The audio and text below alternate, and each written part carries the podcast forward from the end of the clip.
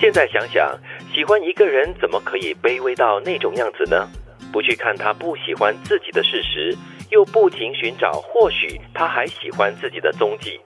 真是太累了。那时的我为什么会这样乐此不疲呢？这个断句呢，感觉就是这个人曾经就是年轻过、轻狂过，然后曾经疯狂过喜欢一个人。嗯，我就想问一问这两位哈、 你们曾经在年轻的时候有没有这样子疯狂的喜欢某一个人，然后呢，很感觉到自己很卑微的？ 我没有，哦我很疯狂的喜欢过一个人，但是我没有让自己卑微。嗯，但是很多人很多时候啊，就是在喜欢一个人过后呢，就会放下你的身段，放下了很多的尊严跟自尊，然后去希望能够讨到他的欢心。嗯，那是一种很卑微的一种举动，那不是真爱。啊。对，因为我觉得感情不是交换，不是我让你觉得你很好，你很强，嗯然后你才会喜欢我。嗯，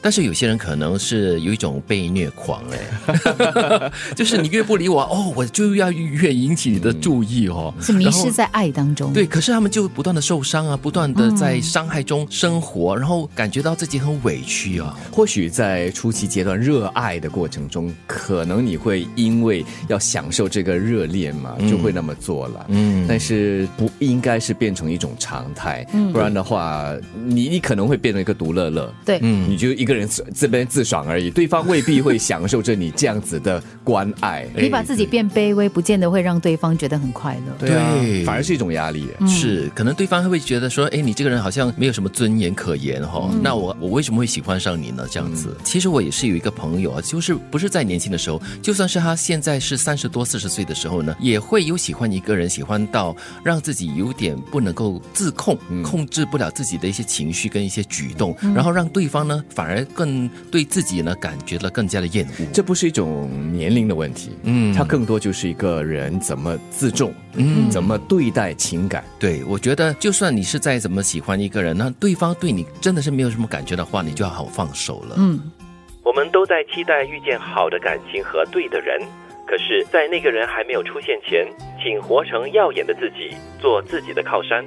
真正的靠山是自己，只有自己稳固了，你才能够面对各种风波，屹立不倒。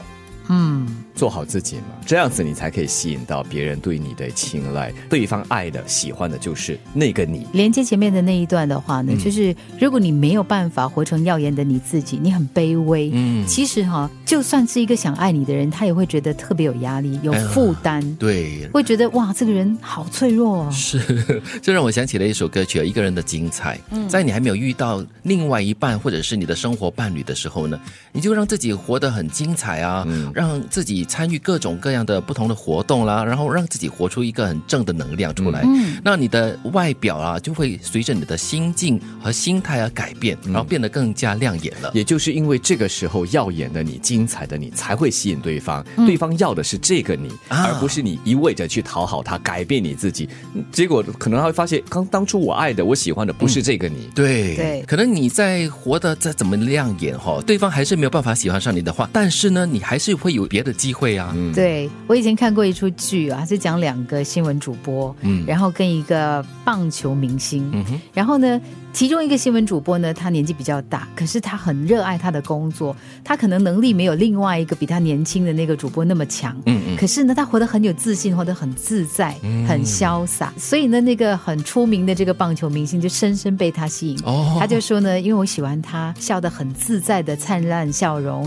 我喜欢他投入在这个工作当中那种忘我的那种表情。而哦认真工作的男嗯人或女人是最好看的。对，情人眼里出西施，你未必就是那个最好、最耀眼的，对但是总会有人欣赏，或者是被你的某个特质所吸引。让自己发光，你就会吸引到目光。嗯同时也照亮别人。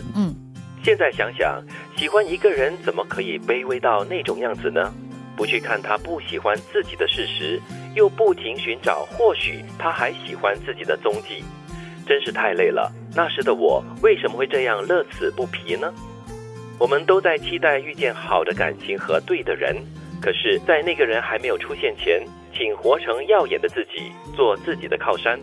真正的靠山是自己，只有自己稳固了，你才能够面对各种风波，屹立不倒。